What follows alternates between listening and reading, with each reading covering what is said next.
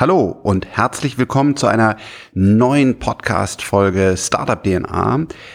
Diesmal sitze ich ganz alleine hier. Ich habe keinen Gast, sondern berichte euch äh, von meinem DHDL, die Höhle der Löwen Austritt, was die Beweggründe waren, ähm, was ich jetzt mache und vieles mehr. Viel Spaß!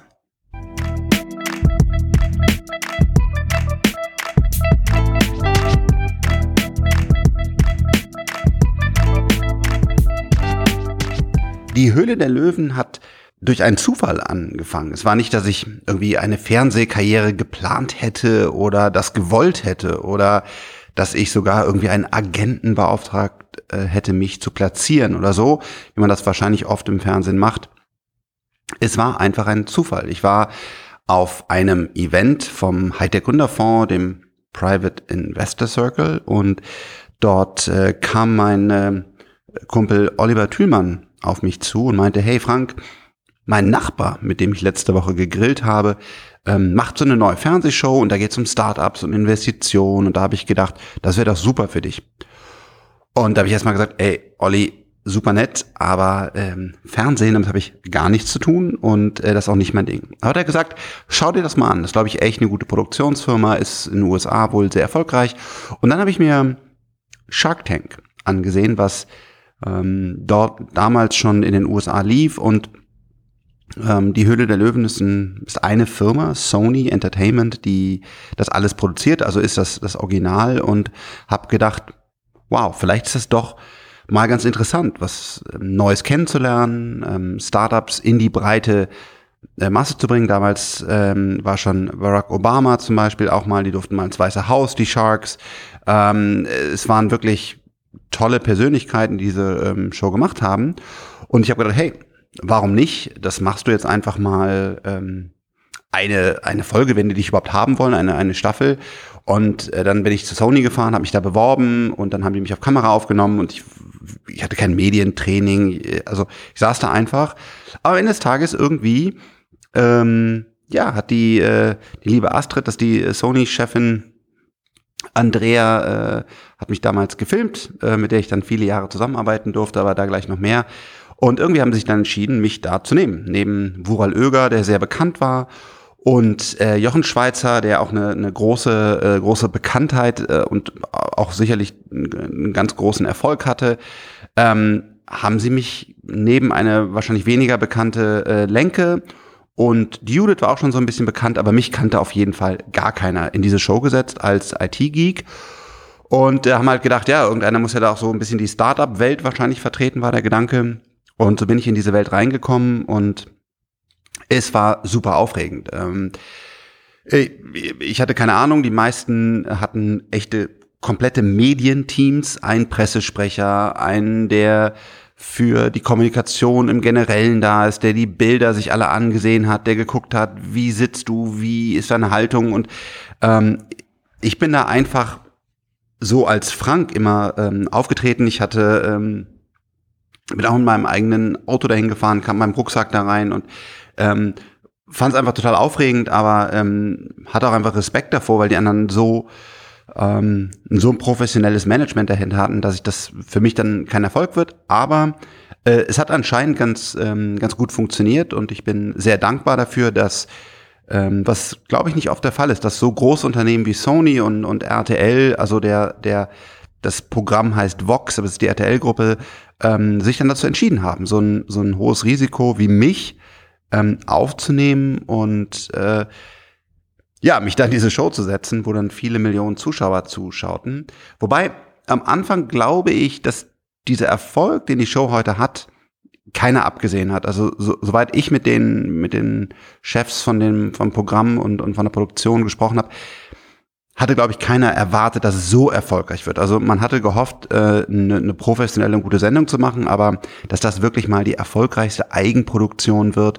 Äh, diese ganzen Preise, die wir gewinnen durften, Ernst-Schneider-Preis, Fernsehpreis, jetzt den Mittelstandspreis, also ähm, äh, ich, ich kann sie gar nicht alle aufzählen, was wir gewonnen haben. Das, und das so ein, ein, glaube ich, so ein Leuchtturmprojekt auch im deutschen Fernsehen ähm, wurde, hätten auch die Profis ich hatte keine Ahnung von Fernsehen. Ich wusste wirklich nicht mal, was eine Quote ist. Ähm, ist auch verrückt, wie die heutzutage berechnet wird, aber das geht jetzt zu tief.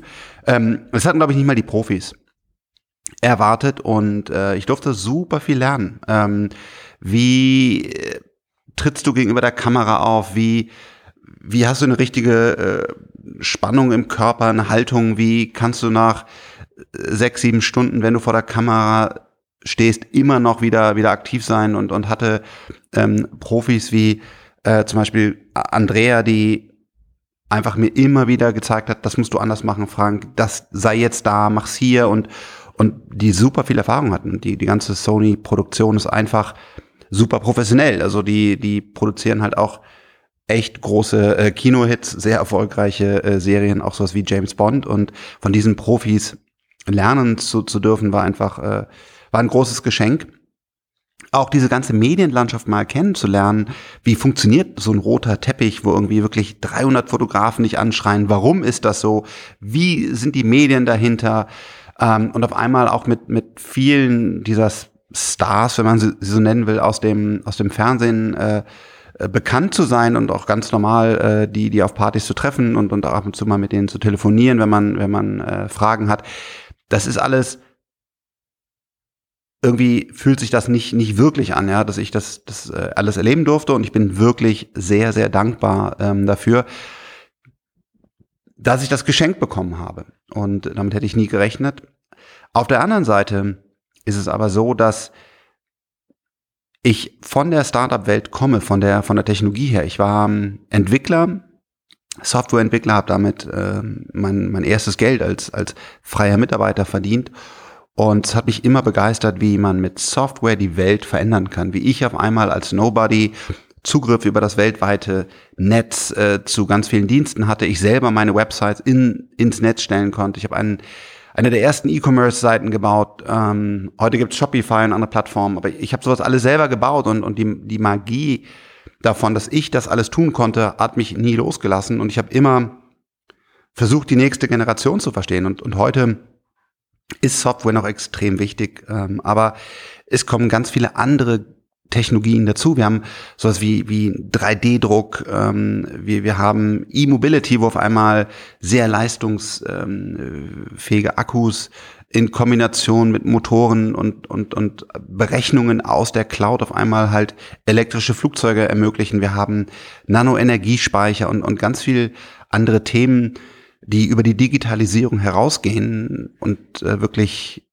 ganz starke ähm, Innovation sind. Und ich darf dort mit sehr hellen Köpfen, also äh, die, die auch wirklich viel heller sind ähm, als ich selber, zusammenarbeiten und mit meiner Erfahrung diese Unternehmen mit aufbauen, weil ich seit über 20 Jahren Unternehmen aufbaue, oft gescheitert bin, auch ganz bitterböse gescheitert bin, aber auch viele Erfolge feiern durfte und da mitgenommen habe, wie, wie denkt das Silicon Valley? Also zum Beispiel Christian Reber mit ihm durfte ich an der Wunderlist arbeiten und, und dann hatten wir, glaube ich, das erste Investment aus Europa von, von Sequoia Capital ähm, mit, mit einem wirklich herausragenden Venture Capitalisten, von dem wir dann lernen durften oder ich lernen durfte äh, in Board Meetings, wie, wie denken die, wie handeln die, wie, wie, wie ticken die. Ähm, heutzutage, äh, glaube ich, einen guten Einblick in, in China, was ist deren DNA, wie, wie handeln die? Und, und das alles weiterzugeben, diese Erfahrung, wo man gescheitert ist, wo man aber auch gelernt hat, warum funktionieren Dinge sehr gut und ähm, was müssen wir in Europa anders machen, das ist ähm, meine Passion. Und das ist das, wo mein Herz wirklich drinsteckt. Und deswegen habe ich mich nach ähm, sechs Jahren sehr schweren Herzens und auch sehr lange und, und, und tiefgreifend überlegt und auch immer wieder reflektiert mit ähm, meinem Freigeist-Team und äh, Natalie, will ich da wirklich raus und, und ähm, die ganzen Vorteile, die man hat von so einer Bekanntheit, ähm, die würde ich natürlich gerne behalten. Und äh, da war natürlich die Frage, was ist, wenn du aus dieser Show rausgehst? Äh, bist du dann nicht mehr so bekannt? Und am Ende des Tages habe ich aber gesagt, vielleicht mag das der Fall sein, das ist mir aber egal, ich höre auf mein Herz und, und mein Herz sagt mir, ich will mich jetzt 100 Prozent darauf konzentrieren, mit herausragenden Gründern und Gründerinnen Technologie zu entwickeln und denen zu helfen, meine Erfahrungen, mein, mein, mein Kapital zu geben, um ähm, vielleicht ein weltweit relevantes Unternehmen mit, mit aufzubauen. Und wir haben bereits echt tolle, tolle Gründer, tolle Produkte ähm, im, im Portfolio und äh, werden das erweitern und werden weiter investieren und aufbauen. Und äh, jetzt habe ich einfach noch mehr Zeit, mich um diese, diese Technologiegründer ähm, zu kümmern, noch tiefergehend in, in neue Technologien einzusteigen, die zu beurteilen, zu begreifen und, und dafür Playbooks, wie man so schön sagt, zu entwickeln. Also wie kann man daraus dann wirklich werthaltige und, und große Unternehmen aufzubauen. Und das ist das, was ich jetzt tue mit, äh, mit Freigeist. Und daher habe ich mich entschlossen, aus die Höhle der Löwen auszutreten. Es war sehr schön zu sehen, dass, obwohl ich in der aktuellen Staffel weniger vertreten war, ich war nur noch die Hälfte der Zeit da, ähm, ähm, es tut der Sendung keinen Abbruch, die, sind, die Quoten sind super, die Leute lieben die Show und es wird äh, ein ganz äh, toller Löwe oder eine Löwin nachkommen. Und äh, ich hoffe, dass die Show weiterhin so, so erfolgreich ist, dass sie, dass sie Gründertum ähm, zeigt, lebt kommuniziert, dass daraus echte Unternehmen entstehen, wie bei uns auch mit der Food Family das Ganze passiert ist. Wir haben Ankerkraut, Y-Food, ähm, Little Lunch und viele andere, die wirklich zu tollen Unternehmen geworden sind. Ich hoffe, dass das ähm, weiterhin passiert und ähm, dass einfach andere Löwen und Löwen ähm, nachkommen.